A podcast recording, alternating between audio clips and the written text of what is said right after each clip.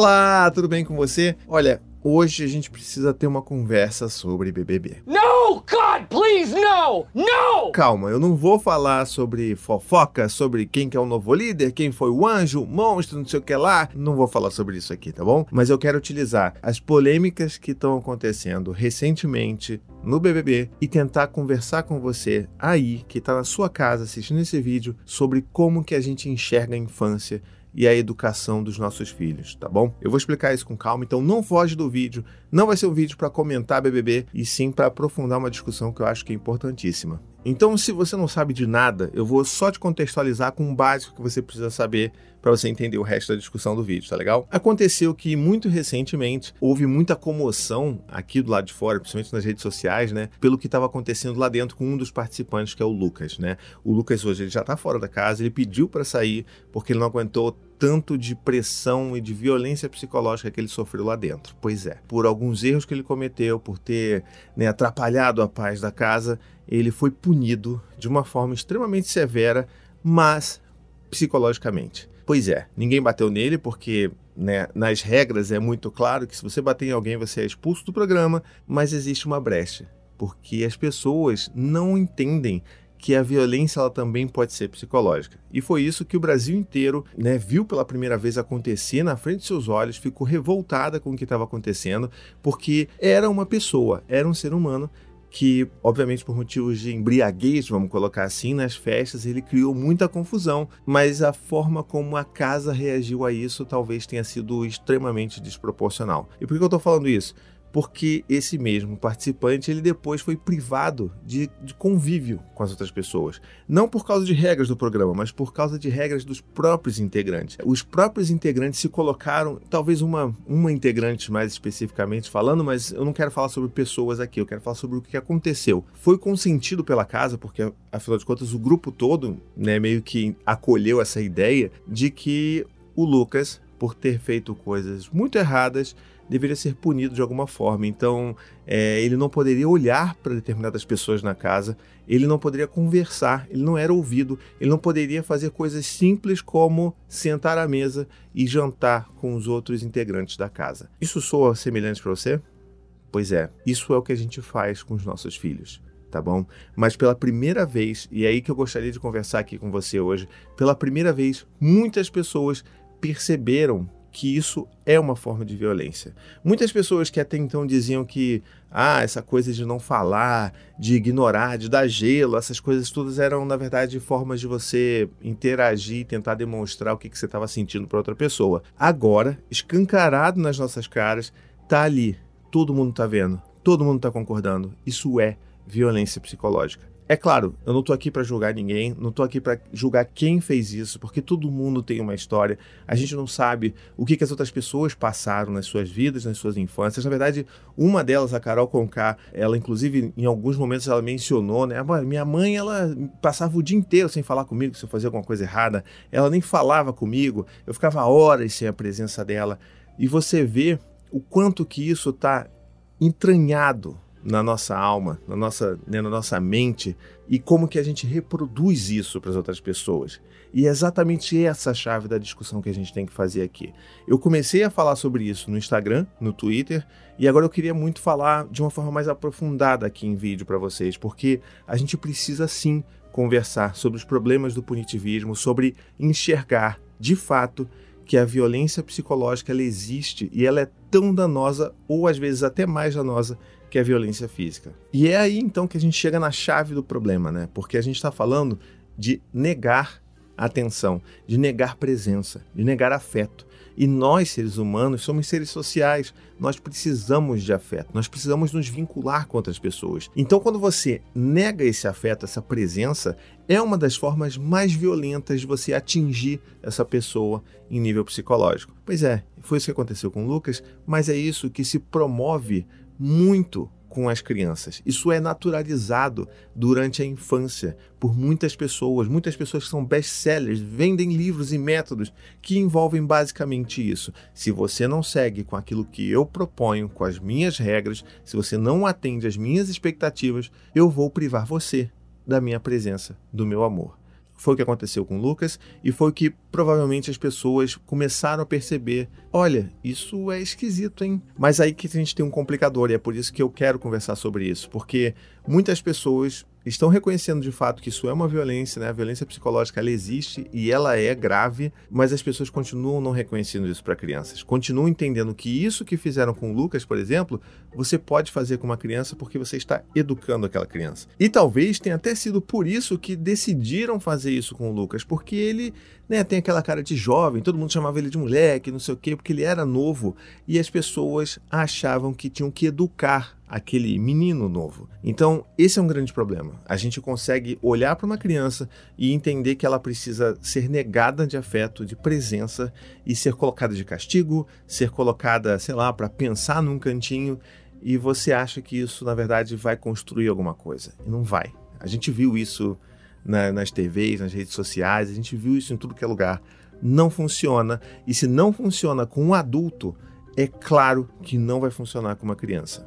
E é aí que a gente chega nesse ponto, a gente conclui que o punitivismo ele é algo extremamente prejudicial para a nossa sociedade. E eu não estou falando apenas para os nossos filhos, para as crianças, mas de uma forma geral. A gente precisa chegar nessa conclusão e mais ainda, a gente precisa entender que existe um binômio que a gente carrega enquanto sociedade, que é um dos maiores problemas que a gente enfrenta. É o binômio do punitivismo e a recompensa.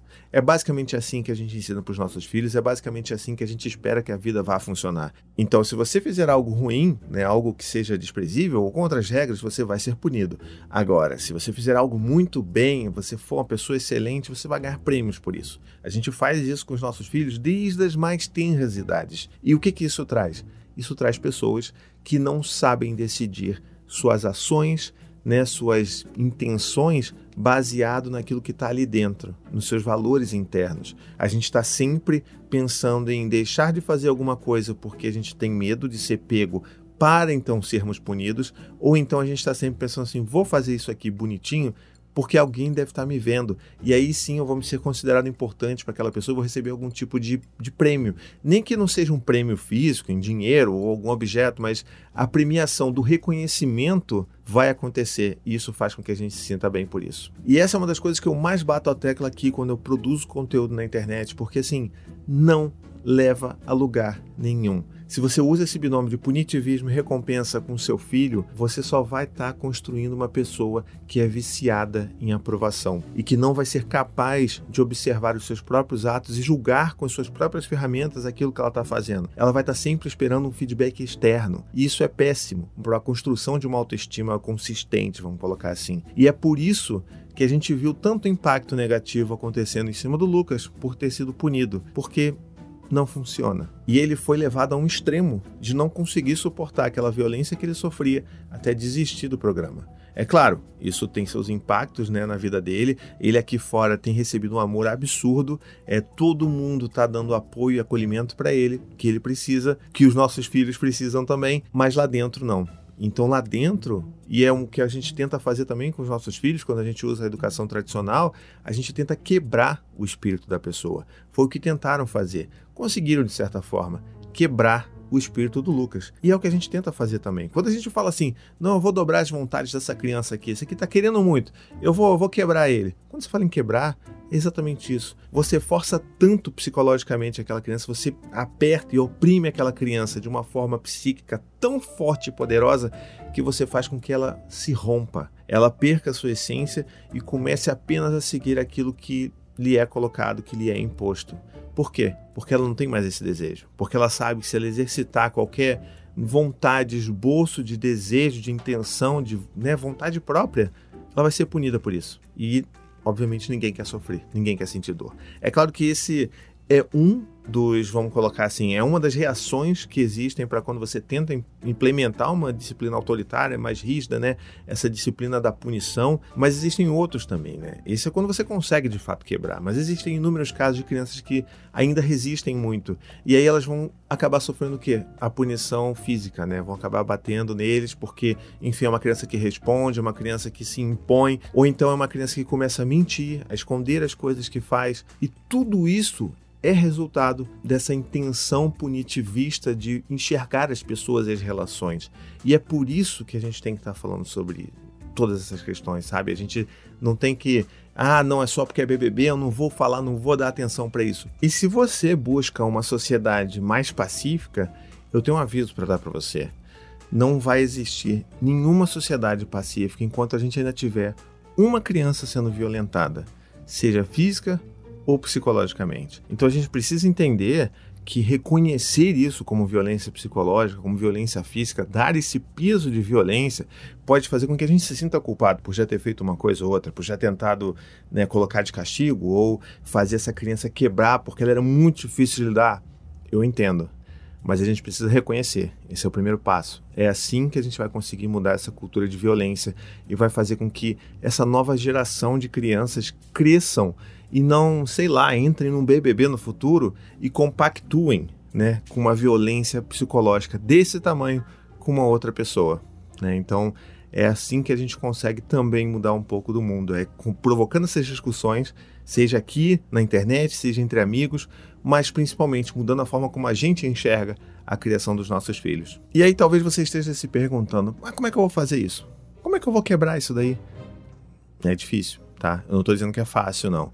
É, eu mesmo tenho os meus processos de violência psicológica que eu tenho que quebrar. E eu imagino que você também. Isso quando você não tem também a violência física para quebrar, né? Esse ciclo, essas feridas. Mas a gente precisa entender que isso tudo são feridas da nossa infância. E a gente precisa muito olhar para elas, a gente precisa muito fazer sentido disso tudo, acolher essas dores e se curar. Né? E como é que a gente faz isso? Procurando ajuda. Não é só olhar para dentro e se curar, porque é muito difícil. Existem curas que você até consegue fazer, mas existem feridas que são tão profundas e traumas que são tão grandes que precisam sim de ajuda profissional. Então a gente precisa entender que a gente precisa de ajuda, a gente precisa de terapia, sabe? Todo mundo precisa de terapia. Não é só quem é doido da cabeça, sei lá, até porque todos nós somos, né? Então a gente precisa sim fazer esse processo. E esse é o primeiro passo de entender e de resolver e quebrar de fato esse ciclo de violência. Porque se a gente fingir que isso não existe, nos momentos de estresse é quando isso volta e é quando a gente vai perceber que a gente está imitando os nossos próprios pais. Então a gente pega todo aquele discurso, né? Ah, eu apanhei e tô bem, tô vivo. Ou então, ah, minha mãe e meus pais ficaram sem falar comigo durante uma semana inteira quando eu fazia alguma coisa errada. E olha, eu tô bem aqui. A gente não tá bem com isso sabe? A gente não tá bem. A gente precisa curar essas coisas. É só assim que a gente vai entender. É só olhando para isso, reconhecendo isso como violência, que a gente vai deixar de praticar essas violências com os nossos filhos. E eu sei que é dolorido, não estou falando que é fácil não, tá? Mas é um processo que é importante. E não é só importante para você ser um pai melhor, uma mãe melhor, e sim para você se sentir melhor. E é só assim que a gente vai de fato mudar essa chave, sabe? Mudar a forma como a gente enxerga a infância e, portanto, os nossos filhos para um lugar que não seja de punição e de recompensa, para um lugar que seja de diálogo, de construção, de vínculo, de empatia, sabe? De acolhimento. E aí você pode falar assim: "Ah, mas é para você é fácil. Se seu filho mentir para você, o que que você faz?" Meus filhos mentem para mim. Mentem bastante, inclusive, mas eu entendo o lugar que eles estão, por que, que eles mentem e vou tentar usar esse momento para fazer com que eles entendam que eles não precisam ter medo de contar a verdade para mim, sabe? Eu tenho inclusive vídeos aqui falando sobre mentiras, se você quiser, você procura, vai ter algum lugar aqui para você clicar. Vai lá e vê o que, que eu faço. Ah, mas e se o meu filho faz alguma coisa errada, se ele me, sei lá, me desrespeita, se ele se nega a tomar banho, se ele não quer comer, como é que eu vou resolver isso? Bom, não é mesmo com punição que você vai resolver isso daí, é com diálogo, tá bom? É estabelecendo rotinas, é fazendo combinados, e eu tenho inúmeros vídeos aqui que mostram quais são as ferramentas que a gente pode utilizar para buscar uma educação mais empática, sem violência com os nossos filhos.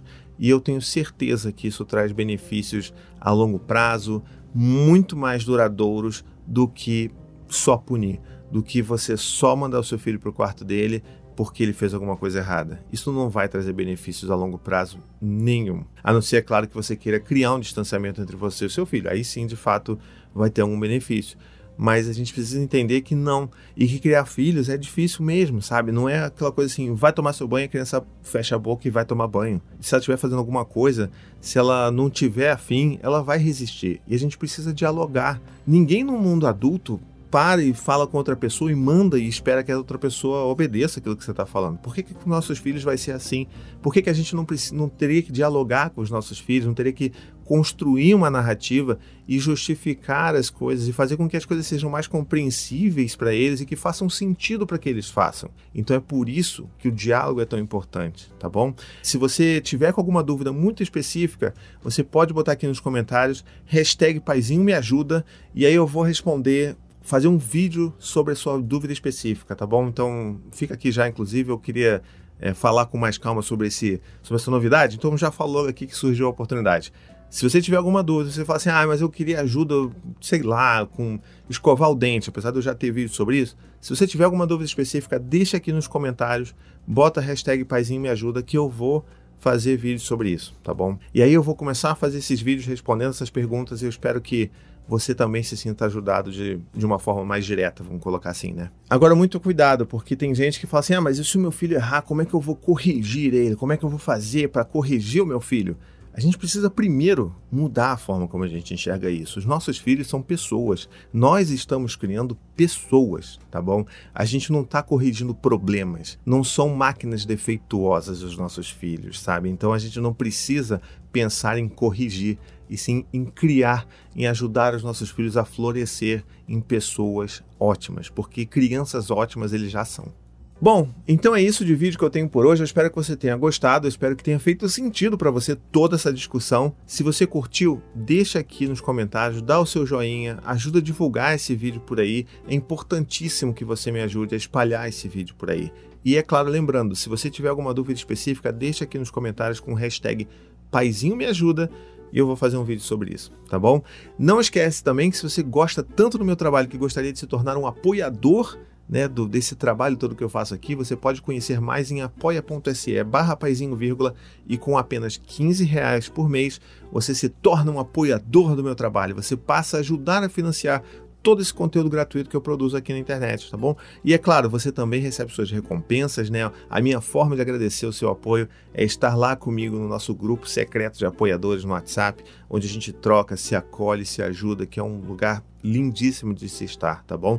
E digo mais, se você quiser e puder apoiar com 25 reais por mês, a gente tem os nossos grupos de encontro virtual que a gente faz todo mês, as rodas de conversa pelo Zoom e a gente troca uma ideia durante, sabe, uma hora, duas horas às vezes até, mas a gente pega um tema, a gente debulha esse tema, fala sobre tudo, todo mundo se ajuda, todo mundo fala dos seus problemas e é um encontro delicioso. Tenho certeza que você vai gostar, tá bom? Então é isso de vídeo. Um beijo, até a próxima e tchau, tchau. To the 25 senators who just voted against U.S. veterans and their families, you flip-flopped, voted no on the Honoring Our Pact Act. You know it provides medical help to vets, makes amends to veteran families who lost children to recklessness.